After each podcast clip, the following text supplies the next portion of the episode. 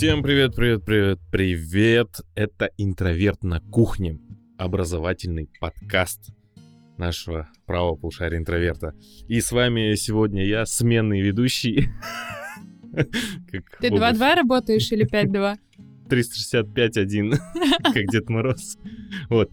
И сегодня с нами э, Алена Репина, наш искусствовед. Привет, Алена. Привет, привет. И еще с нами сегодня, э, не так часто бывает, но от этого, наоборот, вкуснее получается, э, Нелли Кундрюкова, наш искусствовед и преподаватель из ПБГУ Санкт-Петербургского государственного университета. Да-да-да, привет, Нелли. Привет, привет, привет, привет, привет, привет. Алан, я тебя перещеголяла в количестве привет. А, а, да, факультет свободных искусств и наук, студенты мои, если вы меня слушаете, привет вам отдельно. В комментариях привет тоже допишите, пожалуйста. И эмоджи динозаврика. А, обязательно. Да.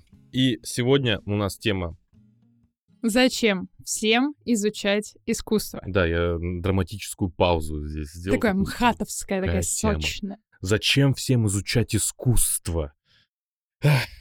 Вот вы как считаете? Зачем всем изучать искусство? Вот прям всем. И всем ли надо? Тут мы, конечно, должны оговориться, что, естественно, мы никого ни к чему не принуждаем. У нас э, нет такой цели вменить вам любовь к искусству или заставить вас прямо погрузиться в него насильно, если вы нет, нет этого не тем. хотите. Ну, слушай, Тут у каждого свои предпочтения. Знаешь, мне кажется, что если бы я был искусствоведом, я бы поставил себе целью, чтобы каждый, вот каждый человек на Земле э, знал искусство. Ну, это типа такая прикольная цель. Я объясню, э, почему. Потому что в какой-то момент э, жизни, вообще сторонняя история, в какой-то момент жизни такой сижу и просто по приколу думаю, блин, а прикольно было бы на каждой фотографии мира быть. И сейчас я, так, я не знаю почему, но такое ощущение, что у окружающих больше фотографий со мной, чем у меня э, вообще есть у меня в телефоне или где-то. Отличная история, очень хорошо соотносится с нашей сегодняшней темой. Алан, ты тиран. Вот если, если ты всем хочешь вменить любовь к искусству, то да, есть у тебя такие наклонности тиранические, ну, а чё значит. Ну, раз да, ты, Талан, э, начал говорить э, какие-то сторонние истории, просто скажу, что я очень рада, что у меня прошел насморк, у меня теперь менее томный голос, и я могу нормально звучать на подкасте. Да, ну, знаете, у нас такой кликбейтный заголовок немного получился. Э, я очень рада, что вы его начали слушать, потому что заголовок явно сработал. Ну, действительно, не все обязаны изучать искусство. У нас даже был пост в Инстаграме на эту тему, что и не все должны ходить в музей, не все обязаны изучать искусство, потому что есть э, такой стереотип о том, что, ну вот, все обязательно обязаны, потому что еще в школе есть э, предмет МХК обычно, да, он называется «Мировая художественная культура», и вот там бедные школьники изучают колонны Растрелли, ну, Зимний дворец и так далее. А, я, я, кстати, даже не помню, что у нас было. Я точно помню, что мы какую-то архитектуру Петербурга, какие-то картины проходили. Даже ничего в памяти не отложилось, к сожалению. Вот, и кажется, что да, вот все должны быть очень а, такими разносторонне развитыми знать искусство, но, по сути, никто ничего не должен, никто никому ничего не обязан. А мы просто поговорим о том, чем искусство может быть, в принципе, полезно и почему его, ну, отчасти здорово знать. Как, наверное, было бы хорошо знать основы биологии тоже каждому человеку. Не все обязаны, но в этом есть своя польза. Ну, это, знаете, как всегда, вот чем меньше мы знаем о каком-то предмете, тем больше у нас мифов со больше временем. Больше нравимся мы им.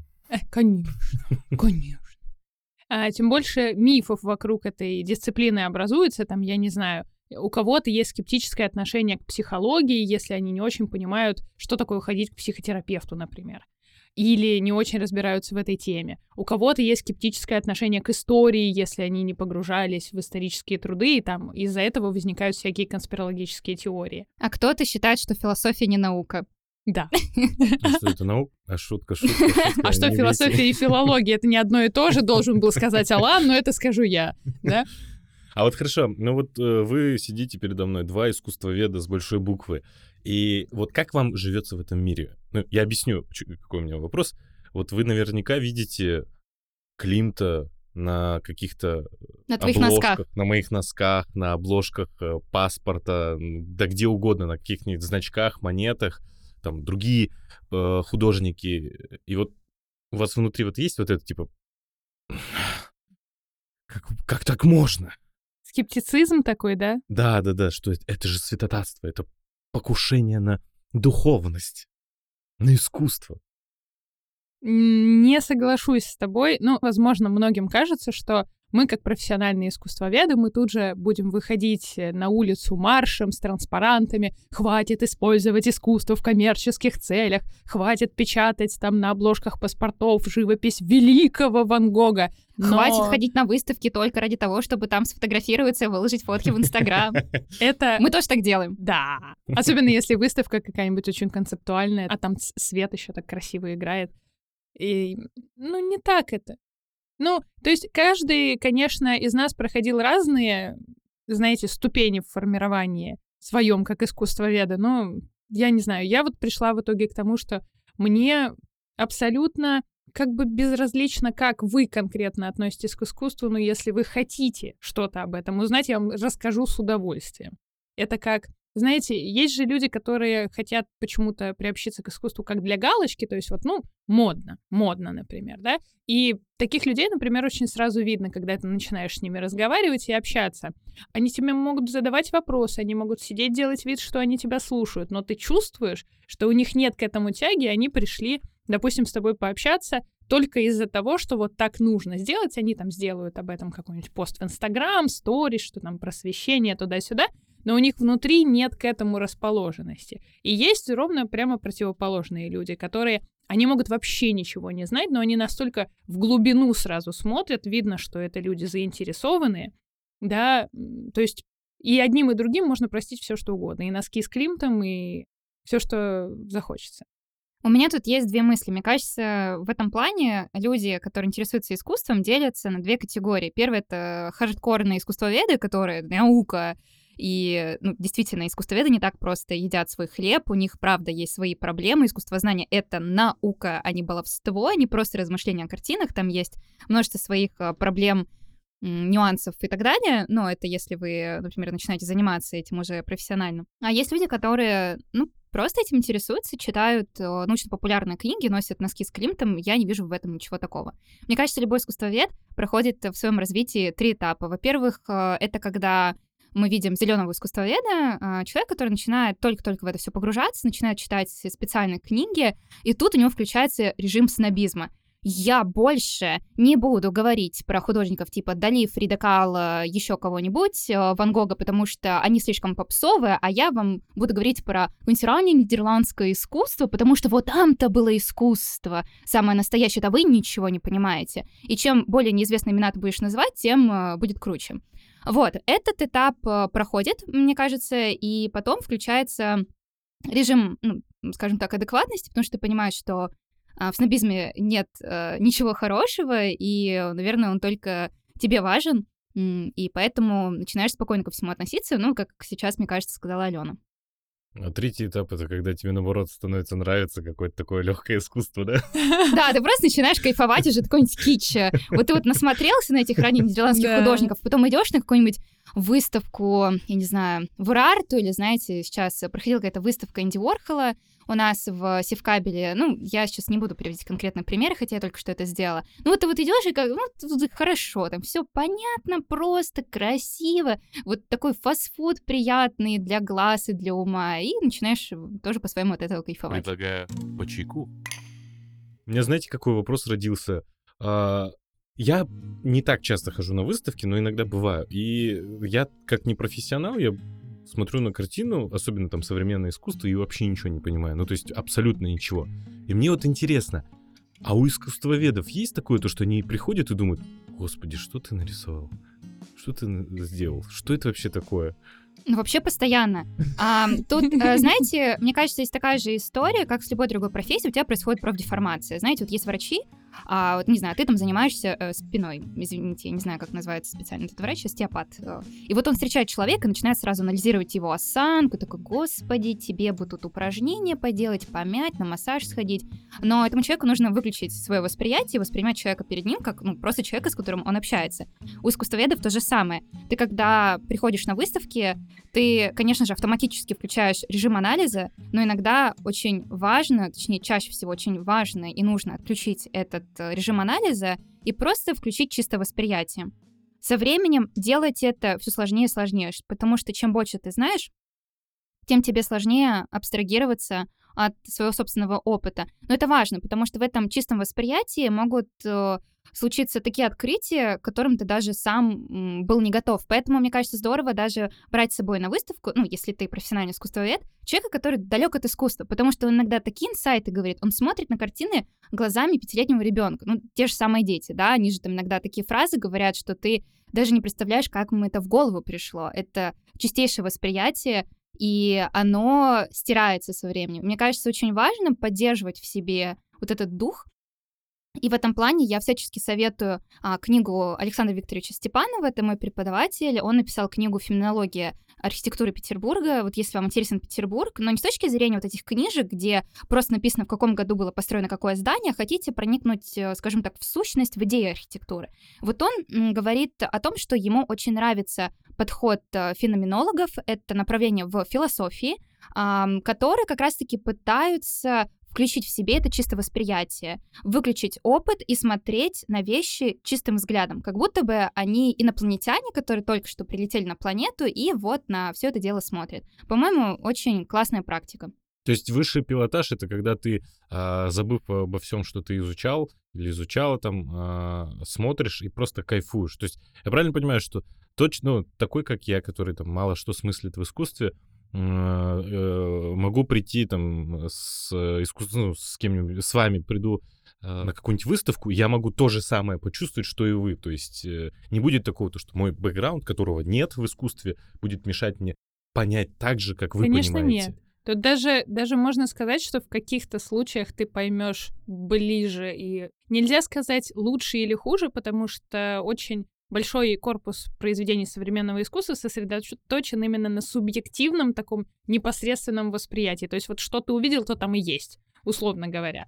Но э, ты, может быть, острее почувствуешь какие-то вещи, а мы, может быть, в силу своей профдеформации начнем концептуализировать, вспоминать там философские отсылки и пропустим э, какую-то важную деталь. А может быть, не пропустим. Да? Но это всегда будут такие хорошие стороны одного и того же вопроса. Сейчас э, я хочу тут добавить немножко э, разбавив э, феноменологию, о которой говорила Нелли, просто, ну это... И включился душнёж.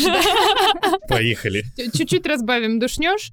Э, про профдеформацию у меня есть забавная история. Я работала одно время в музее Эрарта экскурсоводом, и вот там есть одна из ключевых работ в коллекции. Это огромный металлический червь. А, «След червя» называется работа, она на четвертом этаже находится. Если вы были когда-либо в Эрарте, вы точно видели эту работу. Огромная металлическая конструкция занимает собой полкомнаты. И я веду экскурсию, все, а четвертый этаж — это почти конец экскурсии, соответственно, мы подходим с группой, я рассказываю, вот там след червя, это вы знаете, он непонятно, то уходит он там вдаль, то э, находит на нас, там есть несколько трактовок, и вот там художник специально собирал эту работу, ля-ля-ля-ля-ля-ля, и тут один из экскурсантов мне говорит, а швы-то у него плохие, а там металлические листы сваренные между собой.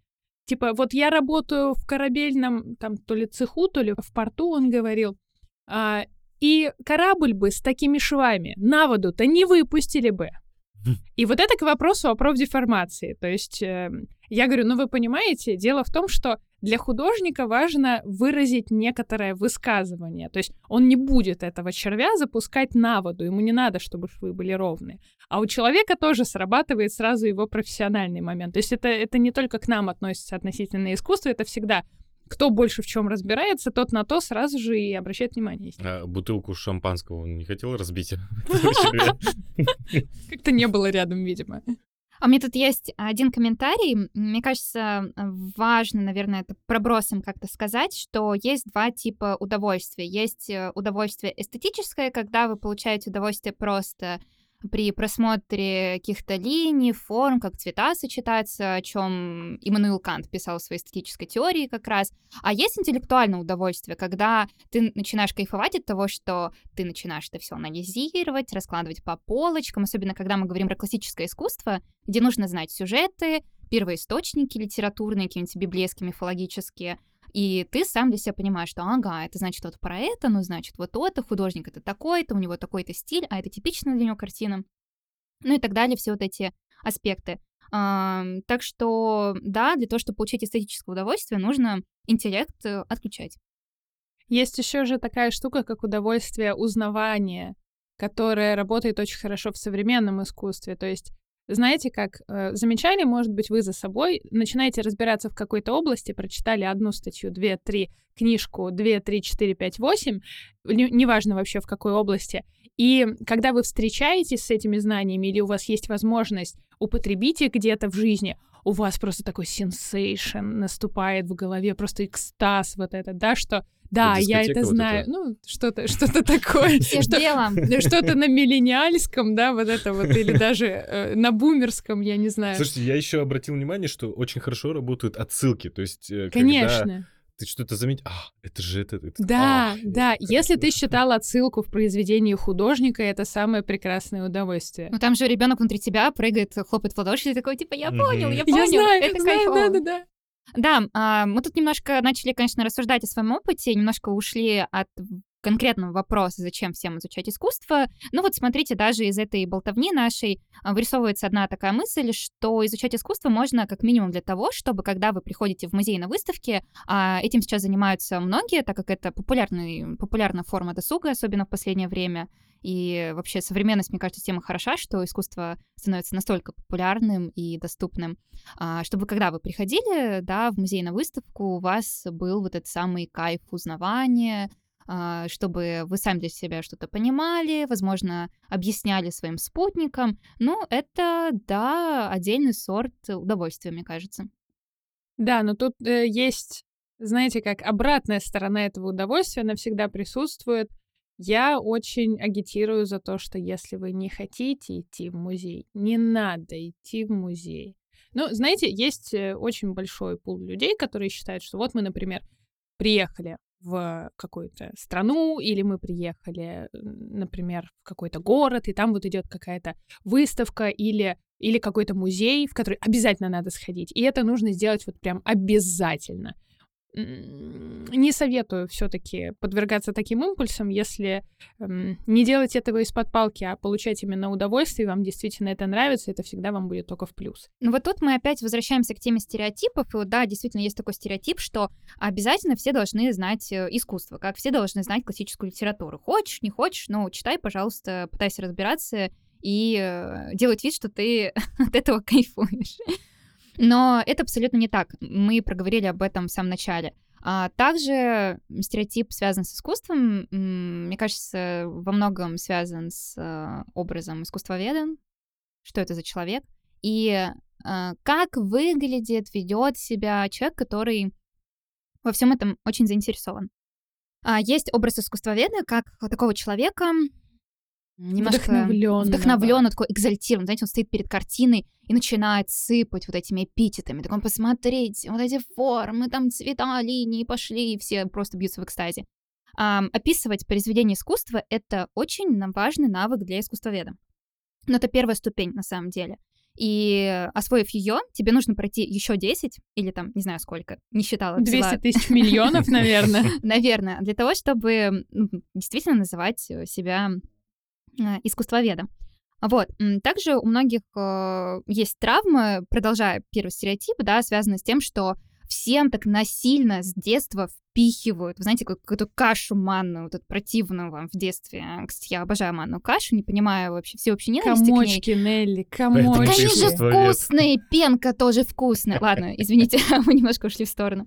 Чтобы вы понимали, мы сейчас с Аланом так переглянулись, типа, что мы делаем с этим человеком в одной комнате. Ну вот я, да, из той категории людей. А, так вот, и это искусство пытаются вкармливать детям с детства, вводить их в музей, потому что считается, что ну, ребенок тоже должен а, приобщаться на эту тему. Мы, кстати, начинали это обсуждать с Аленой э, перед подкастом, я думаю, у нее есть больше мыслей на этот счет. Безусловно. Ну, то есть, вот смотрите, я, я, конечно, не претендую здесь на самое авторитетное мнение в последней инстанции. Это просто моя позиция, которую я с вами хочу поделиться. Возможно, это даст вам какую-то пищу для размышлений. Вот согласитесь, мы когда с вами даже изучали МХК в школе, нам рассказывали сюжеты каких-то картин, перипетии, которые происходили между героями. Нам не все было понятно просто в силу возраста. Просто в силу того, что у нас нет релевантного жизненного опыта, в силу того, что мы не совсем можем ассоциировать себя с этими героями, ну, допустим, там классическая ситуация, Зевс с кем-то опять изменил Гере. Да, на какую сторону мы можем встать? Кто если... такой Зевс?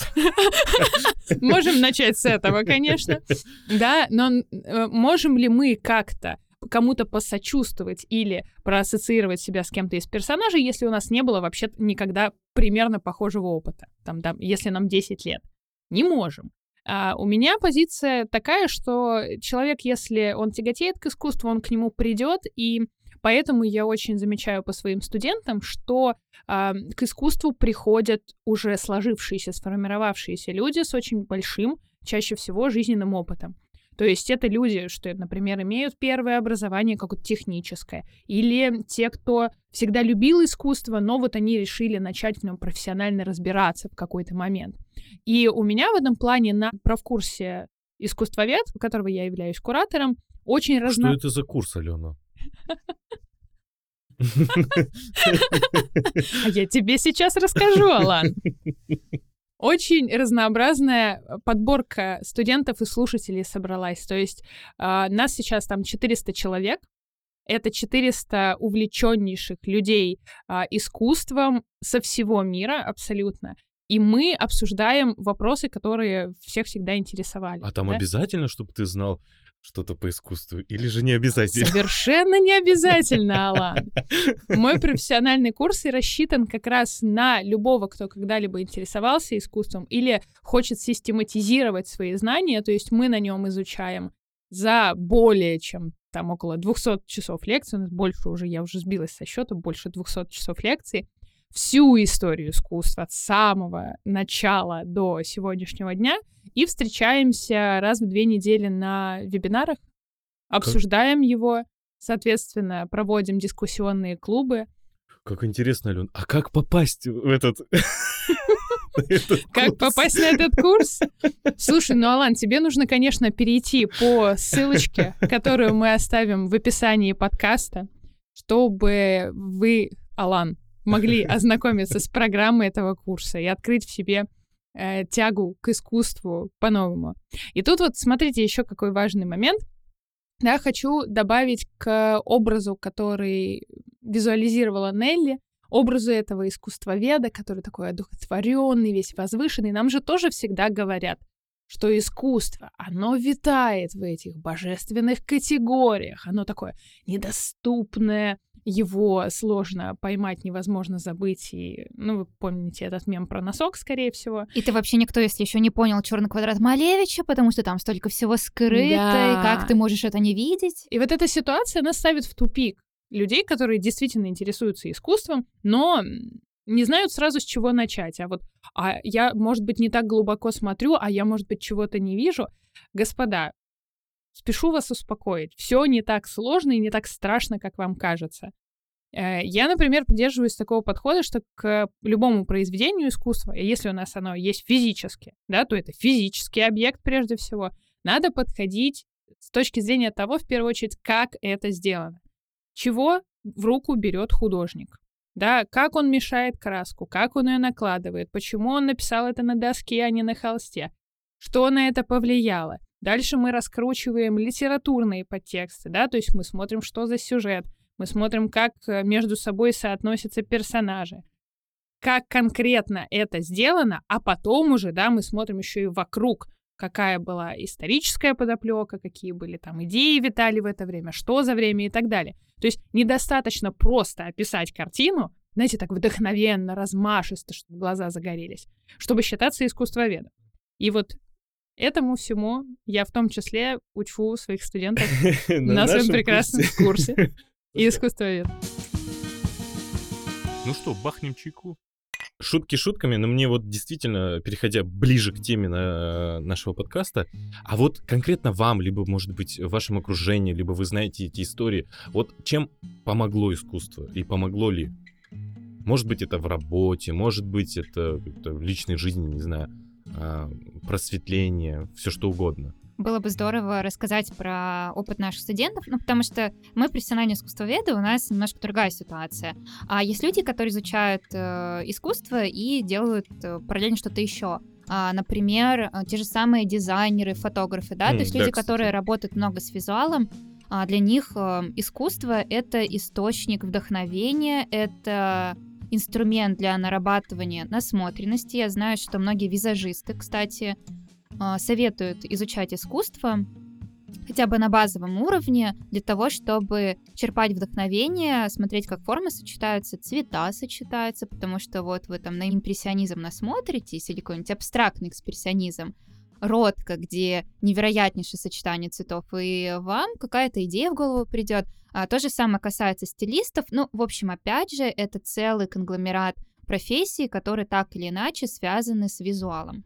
Я вот тут немножко тебя поправлю, или ты сказал то, что вам сложно об этом говорить.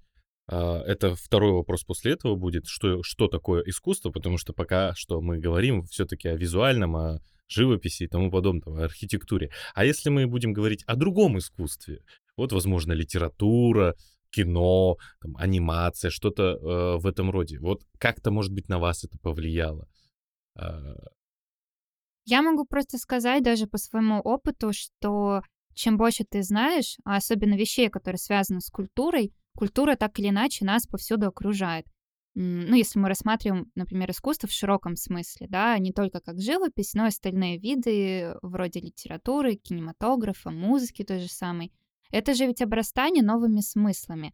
Вот искусство, оно, по сути, действительно нас окружает повсюду. Вы на улицу выходите, здание вокруг — это архитектура.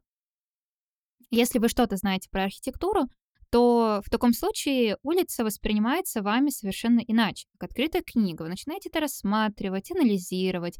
У вас происходит та же самая радость узнавания. И вы просто даже гуляя находитесь в таком своеобразном диалоге внутри своей головы. Даже если вы живете в городе, построенном в 70-х годах 20 века в России, потому что эти все унылые панельки, знаете, у них там тоже есть своя история, и если ее знать, вы немножко по-другому начинаете на это все смотреть. Кстати, могу как раз э, поделиться личной историей. Я выросла в очень маленьком городе, далеко-далеко-далеко в России, и как-то раз к нам а, приехали иностранцы, меня попросили, поскольку я человек, который мог говорить на английском, а, с этими иностранцами пообщаться и погулять с ними по городу. А это были голландцы. А город у нас как раз-таки построен в 70-х годах 20 века, и мне казалось, там вообще нет ничего интересного. Ты уже вырос в этом, что тут можно найти интересным? А они так это все рассматривали, потому что это поздний советский модернизм, там есть свои интересные здания, типа администрации города или там общественные бани. Квадратный они... такой. там красного кирпича. А, и это так все рассматривать, потому что для них это диковинка. И я тогда вообще поменяла свое восприятие, потому что я поняла, что для них это что-то ценное, что-то интересное. И вот это чувство, оно, конечно, непередаваемо, когда ты начинаешь немножко по-другому все воспринимать. А, то же самое касается, мне кажется, всех остальных видов искусства. Вот мне нравится, что а, я работаю вплотную с ребятами, которые профессионалы в своих областях. Например, у нас Елизавета, она киновед. Она постоянно очень много всяких интересных вещей рассказывает, и я теперь понимаю, что я на кино тоже начинаю по-другому смотреть. Хотя я целенаправленно им не интересовалась, но а, тут так немножко лекцию посмотришь, тут Лиза тебе сама расскажет лекцию, пока вы обедаете, и это м, обогащает, не знаю, опыт, как-то жить интереснее становится. Причем я, вот ты про кино сказал, я, я не помню конкретный пример, но я помню точно, что я в каком-то фильме что-то смотрел, просто смотришь, смотришь, смотришь, какая-то идея появляется, такой, блин. Или ты такой, о, монтажная склейка, и ты понимаешь, что это за склейка, и зачем она здесь сделана. Ну, да, когда ты, вот эти крючочки, когда ты что-то начинаешь соображать, это прикольно. Свет, я когда тоже в кино начал погружаться, хотел там э, на режиссуру идти, я тоже на это все обращал внимание. Но я именно в контексте самой идеи. То есть смотришь фильм, видишь какую-то идею, и ты такой, блин, не глобальную идею типа фильма, а внутри идея, которая там, за счет чего работает этот фильм, какая, какой-то инструментик маленький. И ты такой, блин, это же можно у себя в работе применить. Такой, вау. Почему я до этого не додумался? Банально просто смотря там не с целью что-то найти, а просто кайфуя от процесса просмотра фильма. Это я вот сейчас примерно на эту тему как раз э, историю вспомнила, которая недавно со мной произошла. Как искусство лично мне помогает как бы больше получать, в принципе, заведомо от окружающего мира. То есть э, мы с другом смотрели фильм недавно, «Лобстер» он называется. Я не буду вам сильно спойлерить, но так в двух словах надо обрисовать общую канву сюжета. Собственно, а? С пивом? Да, ладно. С новогодними праздниками. Тебя еще раз. А, в общем, концепция фильма в следующем. Далекое будущее или не очень далекое, где если вы не находите себе пару, то есть если вы не состоите как человек в отношениях, вам дается э, время, там не помню сколько дней конкретно, но вас селят в пансионат, где вы должны обязательно за отведенное время найти себе пару, иначе вас превратят в животное. Да, такая, такая жесткая действительно антиутопия. И, эм, ну, там в результате случается огромное количество коллизий. И вот там есть сцена, одна из кульминационных сцен. Э, мы ее смотрим, и я говорю, подожди, останови. Смотри, там в холле, где происходит действо, по всему периметру развешаны картины, похожие на картины Ван Альста, голландского художника 17 века. Там Точно. Ван Альст же.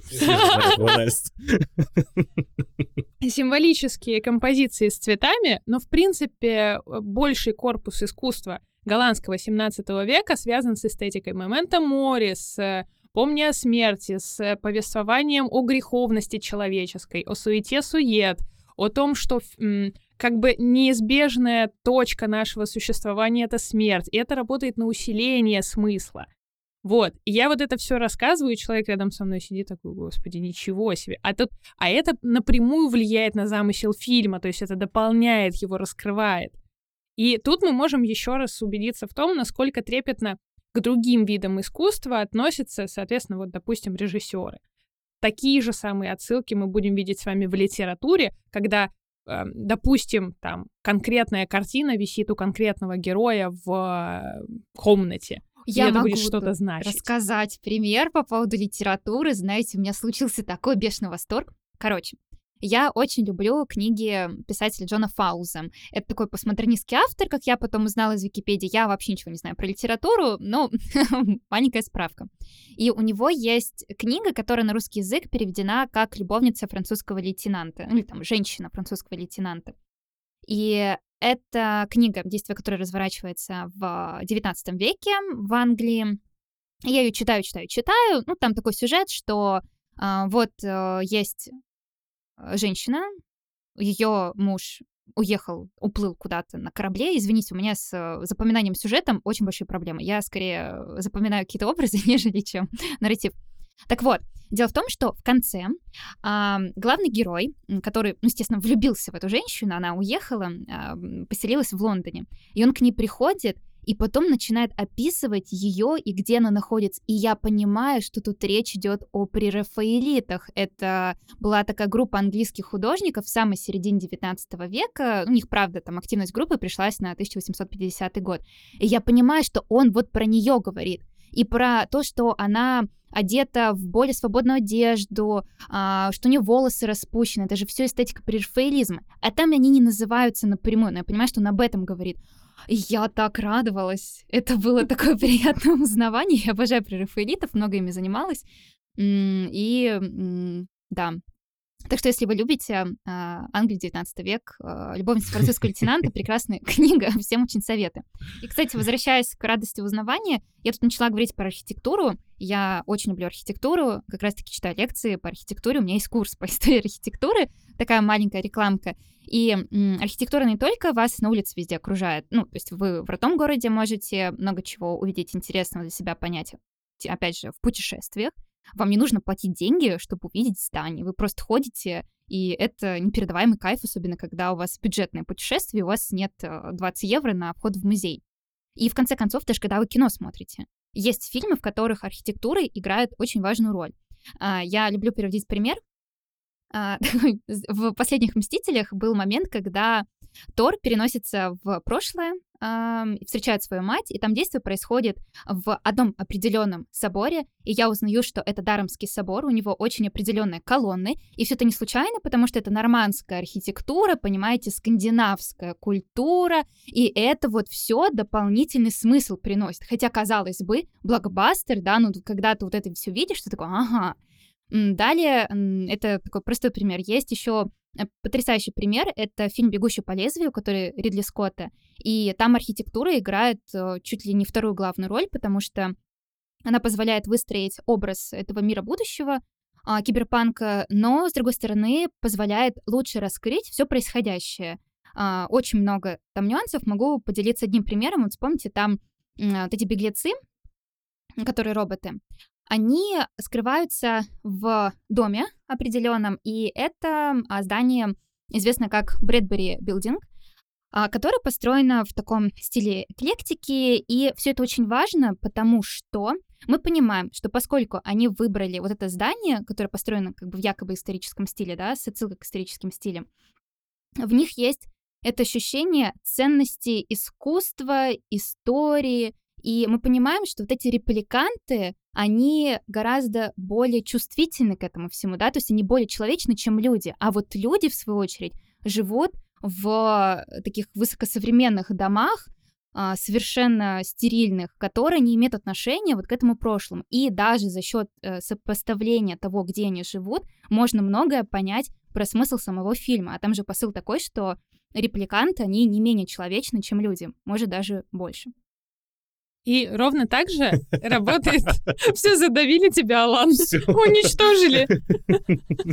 Ну давай, Ален, что ты расскажешь? Переиграли и уничтожили. А, и ровно так же ну, никто тебе не говорил, что подкаст будет легким. Никто этого не обещал. Ты сам шел с нами сюда. Ты видел меня, ты видел Нелли, ты нас знаешь. Ну да ладно. И включились две душнилы.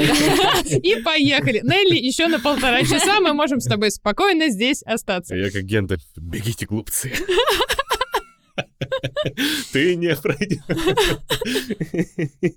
Да. И ровно то же самое происходит, если ты, э, например, и если мы, если я, неважно кто из нас, допустим, погружаемся в какое-то культурное событие.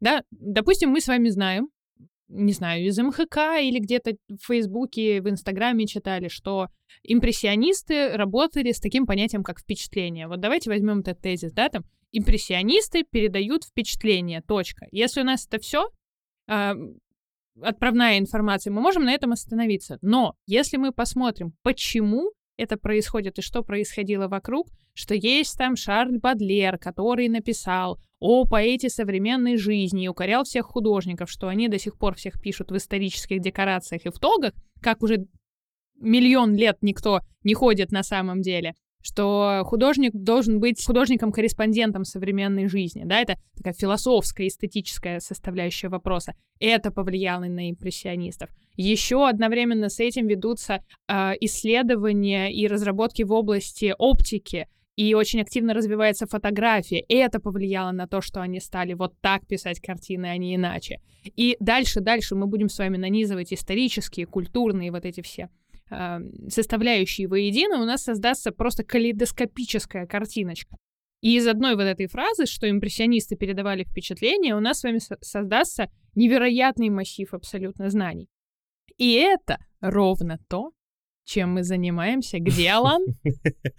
На нашем курсе. На нашем профессиональном курсе «Станьте искусствоведом». Нет, ну действительно, мы когда составляли программу, мы постарались максимально междисциплинарно ее сделать, чтобы вы с точки зрения философии и эстетики, и арт-рынка, и истории искусства, и теории искусства подошли ко всем вопросам, которые мы там обсуждаем.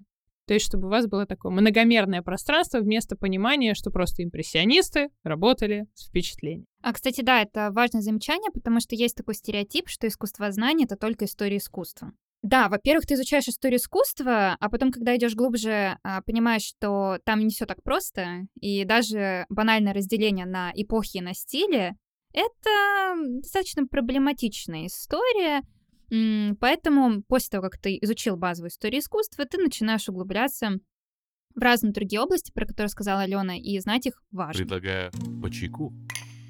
Ну вот, кстати, а, искусство, оно всегда трепетно к себе принимает новые какие-то виды. Вот, а что, что есть искусство? Вот игры современные, это искусство? Компьютерные игры? Да. Конечно. Ну, конечно, это искусство. А я вообще не понимаю скептичного отношения к компьютерным играм, потому что вообще-то они разные бывают. И сейчас компьютерные игры есть такие, которые настолько крутые смыслы поднимают, настолько круто их обыгрывают, что какие-то произведения современного искусства, правда, а, нервно курят в сторонке. Вот. Ну, я сейчас не буду приводить конкретно примеры, просто есть компьютерные игры, которые создаются художниками. Они прям в коллекции Музея современного искусства. Есть такие кейсы, да. А есть игры, которые не налагают на себя никакие такие полномочия быть произведением искусства. Но они очень круто работают э, с какими-то новыми смыслами. Особенно сейчас развивается жанр а, как бы интерактивного кино. Это игры, которые вроде бы игры, но ты их смотришь, правда, как интерактивное кино. А, ну, что касается отсылок, вот тут мы начали говорить про какие-то отсылки в кино, которые мы видим, а в играх э, сейчас тоже много очень таких зацепок. Даже если вы особо интересуетесь искусством, вот вы играете в игру, а, как это называется, AAA, классы, которые высокобюджетные, а, их же ведь не дураки тоже делают, и там много чего интересного можно найти. Я, например, очень восхитилась игрой Control, которая выходила вроде пару лет назад. Она гениальнейшим образом эксплуатирует эстетику брутализма и архитектуроведы, вот прям архитектуроведы, занимаются тем, что смотрят, какие в этой игре есть отсылки к реальным объектам построенным. И это, по-моему, впечатляюще. Прикольно. Э, я вот не реклама ради, серьезно. А, когда мы делали видео а, «Призраки Цусимы» на YouTube, блин, я так обалдел, я так... Слава богам всем. Я не так давно просто прошел эту игру, и я под таким впечатлением был от этой вот самурайности, от этих островов, красивых всяких вот этих... Я смотрел, думаю, ну разве вот это не произведение искусства, когда ты смотришь, и тебе кайфово внутри, тебе хорошо. Потому что э, если чуть-чуть вернуться назад как э, про, про восприятие, я лично для себя восприятие делю на три деления. Либо мне не нравится, тогда с этим все понятно. Либо мне нравится, тогда я начинаю, типа, анализировать, почему мне это нравится, по вот этому, вот, это, вот этим причинам. И третье, когда я кайфую, когда я даже э, в голове при просмотре, при игре, либо при чем-то даже не задаюсь вопросом, почему мне это нравится. Мне чисто кайфово. И вот здесь мне было чисто кайфово. Я играл, и просто... Ох, и когда уже прошел, ты блин, как бы еще что-нибудь подобное пройти. Здесь, да. это абсолютно прекрасное чувство, когда ты просто кайфуешь, но вот в продолжении темы Нелли хочу немножко подхватить. Конечно, разработчики игр подходят к своему делу, особенно все, что касается дизайна, невероятно скрупулезно, но вы, скорее всего, слышали самый нашумевший кейс последних нескольких лет о том, что Нотр-Дам-де-Пари восстанавливают на основе игры Assassin's Creed, где как раз Нотр-Дам-де-Пари сделан настолько детальнейшим образом, что вот буквально все можно посмотреть, рассмотреть. А, ну, то есть это, видите, такое как бы получается возвращение, что ли. Понятно, что Нотр-Дам-де-Пари был сделан очень досконально на основе существовавшего до этого Нотр-Дама-де-Пари. И тут вот получается с помощью компьютерной игры, с помощью такого искусного подхода мы можем его восстановить. Это очень классно. Хотя история. не могли бы. Это очень классно. Это, а, это показывает, что Э, вот эти снобские замечания о том, что, о, это не искусство, это всего для этих, для этих. Мне кажется, каждое э, искусство, так или иначе, даже тоже кино же вначале воспринималось, типа, ой, это вот картиночка. Развлечение Конечно. для масс вот этих, да. ничего не понимают. Слушайте, ну тут я, э, кстати, немножко сделаю такую ремарку в сторону того, что компьютерные игры могут быть не только произведением в смысле визуального искусства или переносом визуального опыта вот в такое виртуальное пространство. Моя любимая игра э, последнего года — это игра Disco Elysium. И это настоящий шедевр с точки зрения литературы. Это книга, сделанная... Э, ну, как бы была книга, и сделали из нее игру. Эта игра не похожа ни на что вообще. Если вы когда-нибудь в своей жизни решите в нее играть, небольшой такой спойлер, эм, аккуратно, она очень депрессивная, она очень такая вот, знаете, залезть в глубины собственной сущности и достать оттуда все заковыристые моменты, это именно про эту историю, потому что чем ты занимаешься по ходу игрового процесса, в основном ты читаешь.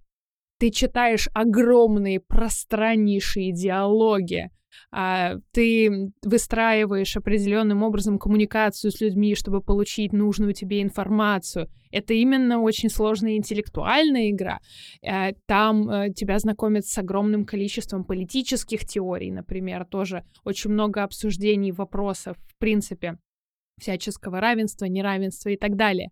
То есть эм, это тот момент, где ты оказываешься действительно в интерактивной книге. Вот у тебя есть еще герой, да, у тебя есть еще побочная линия того, что ты там играешь за персонажа, которому нужно кое-что сделать. Тут я, мне кажется, мне надо перебить. А, мы как-то очень с энтузиазмом начали это обсуждение. А, как насчет сделать отдельный подкаст про игры? А, кстати, вы знаете, всем скептикам можно говорить о том, что существует уже вообще-то научная область, которая называется Game Studies, и люди там действительно исследуют игры буквально. Так что если хотите отдельный подкаст про игры, ставьте эмодзи что там есть у нас? Игровая приставка есть. Да. Я, я знаю, джойстик есть в эмодиях. Ну или хотя бы динозаврика. Да, кстати, ну, почему я задаю эти вопросы про игры, про э, все остальное, потому что мы сейчас обсудили архитектуру, мы живопись обсудили, дизайн более-менее упомянули, кино обсудили. Вот, э, но что, что есть искусство? Искусство же это мода, это же да и программирование это тоже своего рода ну, искусство. Подожди, есть э, слово искусство, у него есть много разных значений. Есть более узкое значение, есть более широкое. Ты сейчас говоришь про искусство в широком смысле, тут надо сразу очертить терминологическое поле. Просто чтобы сейчас не уходить в дебри, а, мне кажется, надо, ну, как-то тут немножко притормозить.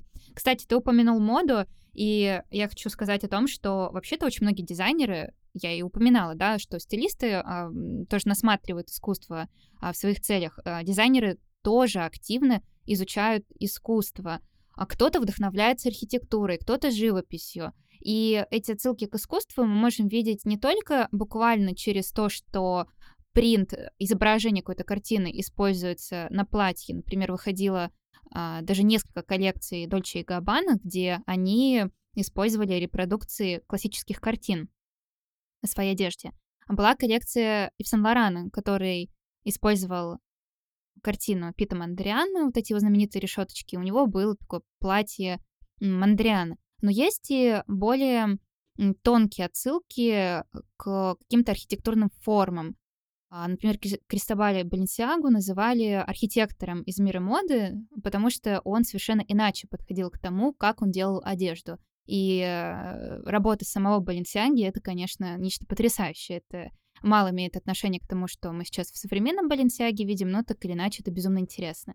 А кто-то, например, как Мюча Прада, она работает э, с современными архитекторами а потому что, ну, вы знаете, открываются бутики по всему миру, и она просит делать заказы современным архитекторам, чтобы они в определенном городе а, делали этот бутик Прада в каком-то своем стиле. По-моему, это потрясающе. Так а что же все-таки искусство?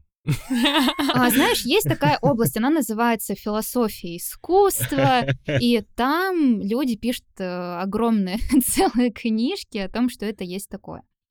Не могу сказать. А, не знаю. Ну, это часть э, человеческой культуры в самом широком смысле, если рассуждать. Здесь, конечно, мы можем бесконечно перебирать определения, и это, естественно, один из самых частых вопросов, которые мы слышим.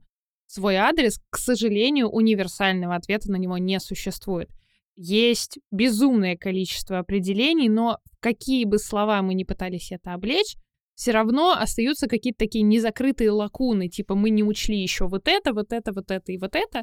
Поэтому лично вот такое мое индивидуальное убеждение, я могу сказать, что не выполняет утилитарную функцию. То есть, э, да, это действительно все, что создано человеком, и не имеет утилитарной функции. То есть, допустим, мы с тобой написали картину. С этой картины можно воды попить? Нет, это искусство. Mm. Условно это, кстати, говоря. Очень, очень классное определение на самом деле. А... То есть тебе не нужна картина для того, чтобы функционировать как человеческий организм, но она тебе нужна, ну вот как-то там, условно говоря, душе твоей она нужна. Вот она тебе приносит эстетическое удовольствие. Эстетическое удовольствие не прокормит тебя, ты без него можешь жить. Но качественно жизнь твоя будет лучше, если тебе оно нравится. Я тут подключусь и скажу о том, что когда например, археологи раскапывают э, древнейшие культуры, да, ведь у этих людей было очень много проблем, им нужно было выживать. И почему-то эти люди делают чашечку, вот тебе чашечку нужна, чтобы попить, глиняная, да, угу. обожженная, просто простейшая форма. Но зачем они начинают туда какие-то линии добавлять, черточки оставлять? Зачем? Это им не нужно было. Но они начинают потом зачем-то это раскрашивать. Зачем это нужно? А потом, вот, значит, потом есть какая-то такая потребность, да? И этот вопрос безумно сложный. Мы не можем залезть в головы этим людям, у нас нет никаких письменных источников, можем только додумывать. И поэтому есть э, а, такая теория о том, что у нас есть какая-то внутренняя потребность вот к этому чему-то эстетическому, да, на что можно смотреть, на что от чего получать удовольствие. И человечество воплощает эту тягу на протяжении всей своей истории. Причем, как интересно, воплощает с помощью современных технологий и тому подобное. Вот э, тот же, сейчас же очень популярно NFT, это, это, это, это же вообще же ничего, это даже не то, что не просто, это его даже не существует. Насчет NFT, кстати, хочу сказать, э, я тут недавно, э, знаете, тут прибиралась, мыла пол, и, как всегда, вот в эти моменты у тебя какие-то странные идеи приходят в голову. Намываешь этот плинтус, на котором куча пыли. И мне пришло в голову, что, знаете, люди сейчас часто жалуются о том, что, вы знаете, вот раньше там был импрессионизм, появился сюрреализм, появился еще что-то появилось, а мы как будто бы живем время, когда ничего не происходит. Угу. Вроде никаких новых направлений, да, нет вот этих измов. Но ведь послушайте, когда мы будем читать книгу по истории искусства, написанную в каком-нибудь 2070 году, глава про 2021 год будет там точно проходить с подзаголовком NFT.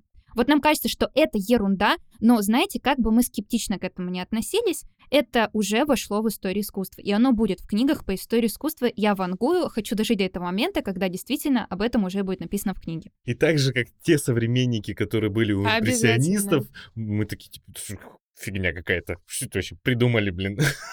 Но вот видите, это же всегда такой вопрос, знаете как, ну ладно, чтобы совсем глубоко в это не уходить, почему-то нам очень сложно, знаете, как воспринять и понять и хорошо относиться к тому, что происходит у нас сейчас. Мы романтизируем прошлое, мы романтизируем будущее, а свою сегодняшнюю реальность мы очень часто воспринимаем с крайне негативной точки зрения, что типа вот у нас все плохо, раньше было лучше, потом будет лучше и прочее.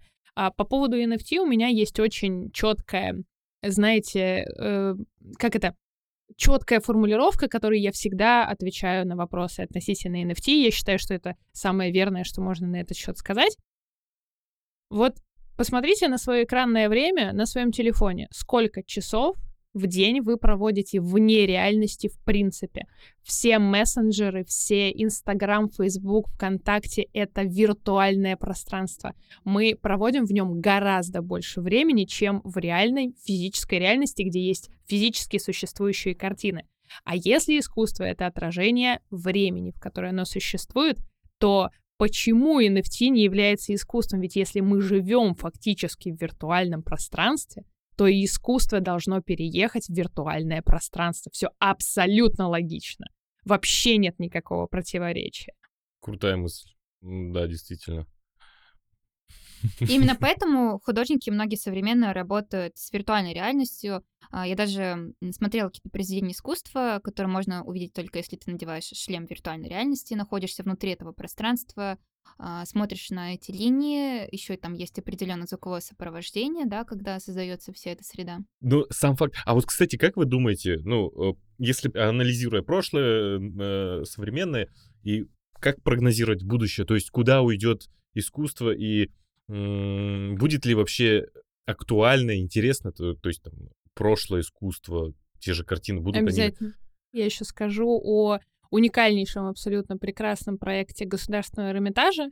Это первая виртуальная NFT-выставка, которую вот они провели. Я не знаю, насколько она доступна сейчас или нет, но там суть в чем. Ты попадаешь в виртуальную галерею. У тебя есть как бы тело, тебе выдается тело, ты можешь туда загрузить фотографию, ты приходишь как бы на выставку, но вот в интернете. Соответственно, ты смотришь произведения, они там представлены, ты переходишь из зала в зал, ты можешь общаться с окружающими людьми. То есть, да, прям такая полноценная имитация похода в музей, только все это в виртуальном пространстве происходит. И я абсолютно уверена, что чем дальше, тем больше мы будем его использовать и больше, и больше, и больше, и меньше там покидать своих домов и так далее. Но это не значит, что все старые формы искусства возьмут, вымрут и никому и, и всем перестанут быть интересными. Потому что это ровно то же самое, что говорить, что книги, в принципе, печатные не нужны, поскольку у нас есть с вами вот на экране монитора книги. Был же очень большой спор о, во-первых, когда э, рукописные книги заменялись книгопечатанием и печатным станком, потом, когда печатные книги ну, таким классическим путем сделанные, заменялись компьютерами и так далее, что все, сейчас все канет в лету. Книги до сих пор издаются, картины до сих пор создаются, и я думаю, что это то, что все-таки так или иначе не уйдет вообще никуда, Ой, как бы мы об этом не говорили. Ну, дёж стар как мир на самом деле. Да. Что ой, там что-то там мрет, ничего не отмирает, как видите. Мне... Все только обогащается и расширяется. Я ужасно кайфую, когда смотрю на искусство 14 века. Вот, э, честно, даже сейчас, мне кажется, более актуально выглядит, чем не знаю, чем когда-либо. Ну, с моей субъективной точки зрения, просто, ну, я не знаю. Мне, мне очень нравится. Я представил, как э, будущее э, походы в галерею выглядит. Ты приходишь в галерею, и там э, висит только подпись с названием. Тебе говорят, вот здесь на самом деле вот это QR-код. Да, QR-код, да. И ты такой, о, да, действительно, вау, как круто. Даже не смотришь, а просто смотришь на QR-код. Настолько мы уже будем все ну, это чип будет встроен, да, это мы сейчас вообще уйдем куда-то. А еще, а еще сначала, перед тем, как сходить на выставку, ты выбираешь себе outfit полностью. Ну, то есть, ну, ну, это ладно, это моя мечта, когда ты каждый раз, выходя из дома, можешь цифровым изображением сгенерировать себе любой вид. Да, круто. Прикинь, да? То есть не одеваться не надо, не краситься не надо, ничего не надо. Просто у тебя цифры и как бы образ определенный создается. Аватар. Во, аватар. Я даже дальше не буду продолжать эту тему, потому что мы сейчас идем в такие темы. Согласна. Давайте вернемся к нашему вопросу, зачем всем изучать искусство. Ну что, бахнем чайку? Давайте я выскажу. Давай. Почему мне кажется, что нужно изучать всем искусство? Вот мы проговорили про абсолютно разные виды искусства. И я считаю, что в 21 веке, по крайней мере, в современном э, мире, вот где мы сейчас с вами живем, очень важно, очень важен такой вот эмоциональный интеллект. Э, очень важно понимать э, других людей, эмпатия и тому подобное. И э, насмотренность именно, понимание искусства расширяет все эти границы. Ты начинаешь э, чувствовать, видеть по-другому, ты начинаешь смотреть э, и анализировать, как ведут себя те или иные персонажи в кино, э, на картинах, в литературе, э, в играх и тому подобное. И э, в, в твоей голове начинают э, ну, такая мысль появляется, что нет черного и белого, есть абсолютно разное. И нормально, если люди себя ведут так. Нормально, если есть предпочтения такие. И нормально, если там э, у кого-то мысли другие. Ты становишься, ты понимаешь этот мир, понимаешь людей. Это вот искусство, на мой взгляд, в этом плане очень хорошо помогает понять других людей и помогает донести свою точку зрения, что это тоже нормально. Твой мир — это нормальный мир. И в этом плане тебе очень хорошо помогает это и в работе, и в личной жизни, и в других отношениях, потому что сейчас кто бы что ни говорил, все равно связи будут работать всегда, и они сейчас работают. Если ты нравишься людям, если ты, тебе нравятся люди, ты, ну, обратите внимание, ты больше делаешь для того, кто тебе нравится больше. В любом коллективе.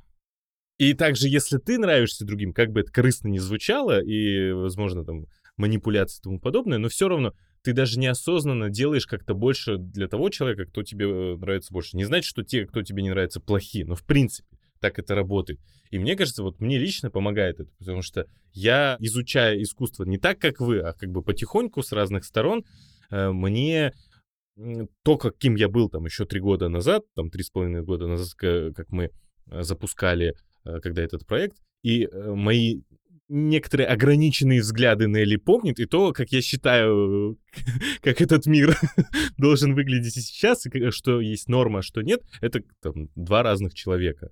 Вот лично мне искусство в этом плане очень сильно помогло. Ну, Алан действительно очень сильно изменился. Просто помню, когда мы только познакомились, Алан все время ходил в очень строгих костюмах. Всегда такой был супер собранный. А сейчас, мне кажется, Алан расцвел, потому что вот сейчас он сидит, у него потрясающие зеленые носки, а, такая темно-зеленая рубашка. Жаль, без Климта. И я очень кайфую от сочетания цветов, э, потому что Алан приходит, у него какая-нибудь а, бордовая такая шелковая рубашка. По-моему, это потрясающе. Видите, то есть получается, что искусство, если вы хотите его изучать, если вы любите его, если вас вот прям тянет в этот мир, обогатит действительно вашу жизнь очень широко. Я так, знаете, напоследок где-то, где-то плюс-минус финализируя наш разговор, э, сейчас мне мысль интересная пришла в голову, хочу с вами ею поделиться.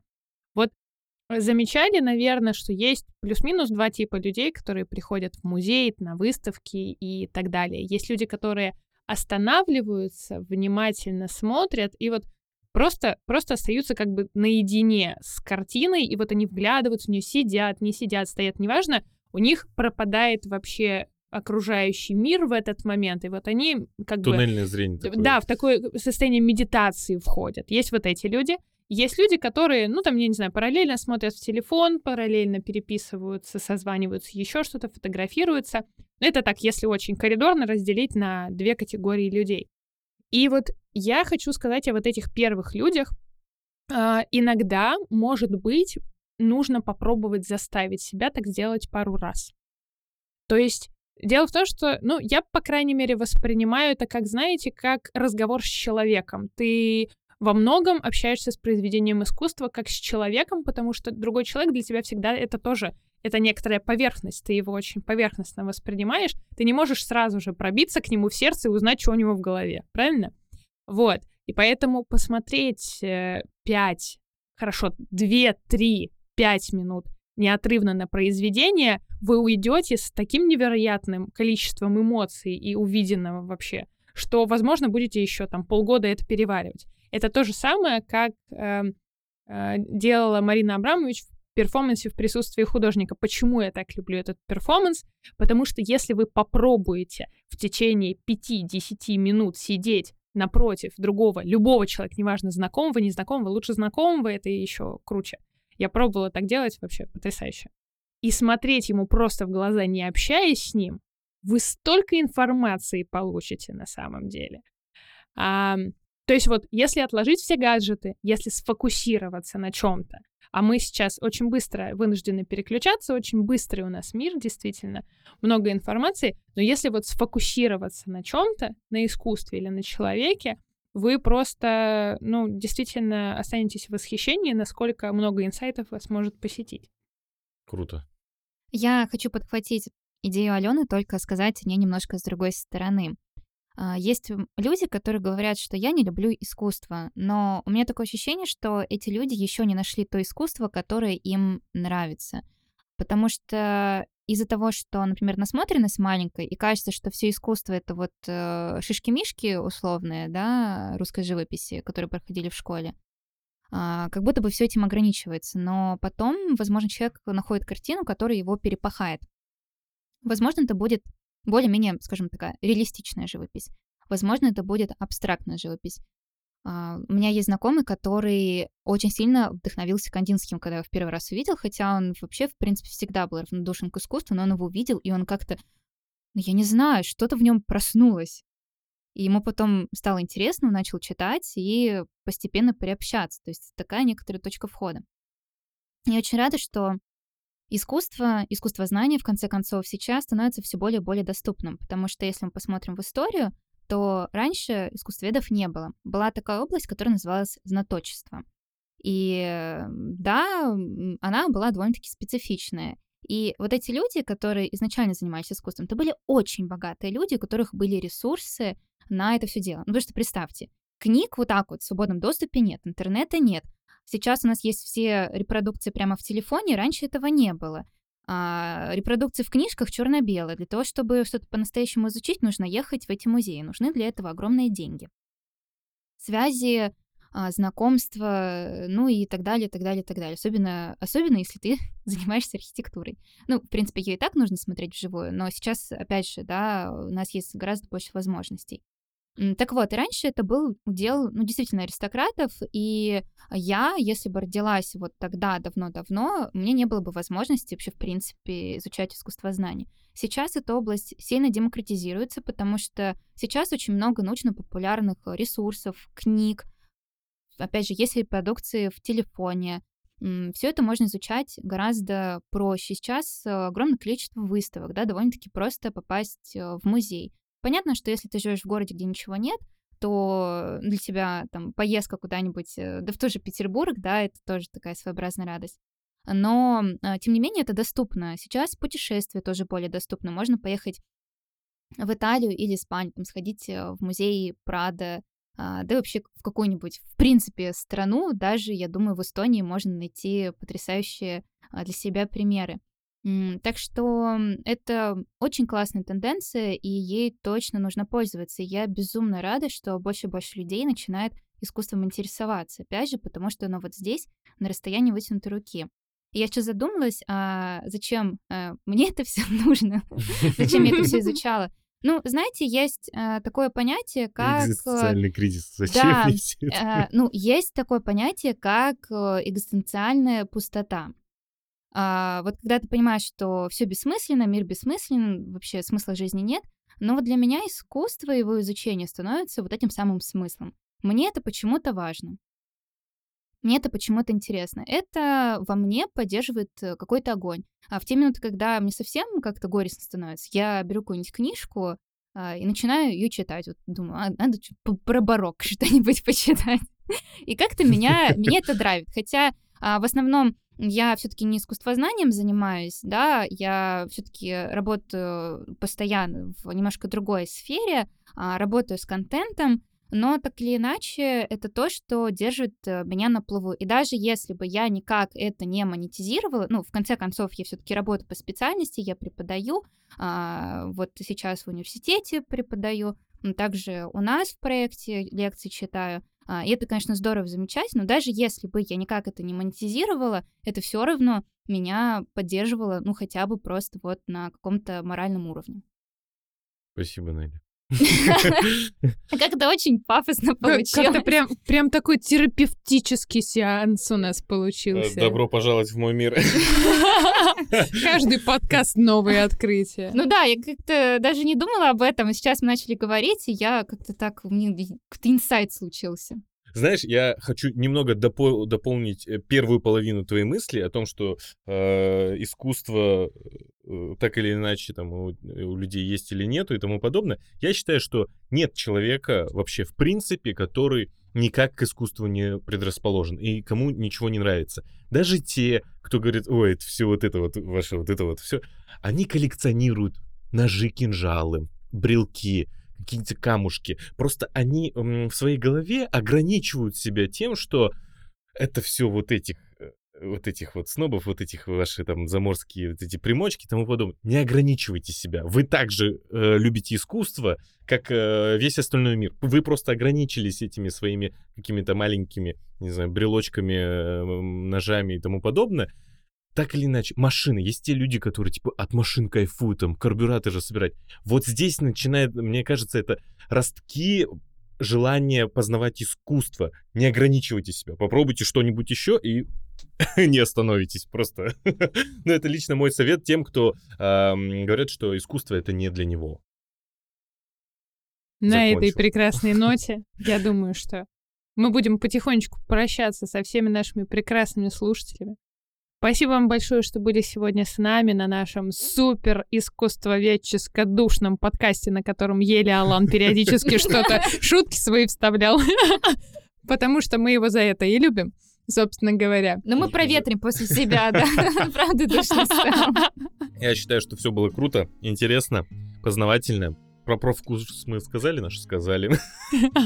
Ссылочка а будет что это в описании. За курс еще раз? А это курс «Станьте искусствоведом». А что, прям можно стать искусствоведом? А будет можно... какое-то подтверждение, что Безусловно, ты стал будет диплом установленного государством образца о профессиональной переподготовке. Да, спасибо, ребят, что мы с вами пообщались. Тема действительно интересная была. А для наших зрителей пока не отключайтесь, пожалуйста, слушайте нас везде, на всех площадках, где это можно, YouTube, ВКонтакте, э, Яндекс, Spotify, э, какие-то Випер-Пипер, я не знаю, уже даже мы в каких-то штуках есть. Э, ставьте лайки, пятизвездочки, если там 5 рейтинг, если 10, то 10, естественно. И, пожалуйста, комментируйте, говорите, что вам интересно, какие у вас есть интересы, как вы с искусством связаны или как искусство изменило ваш мир, а также можете заявлять темы, если это станет популярным, мы про это поговорим. Да, всем пока! Игры. Да, компьютерные игры тема. Точно. Всем пока. Пока-пока.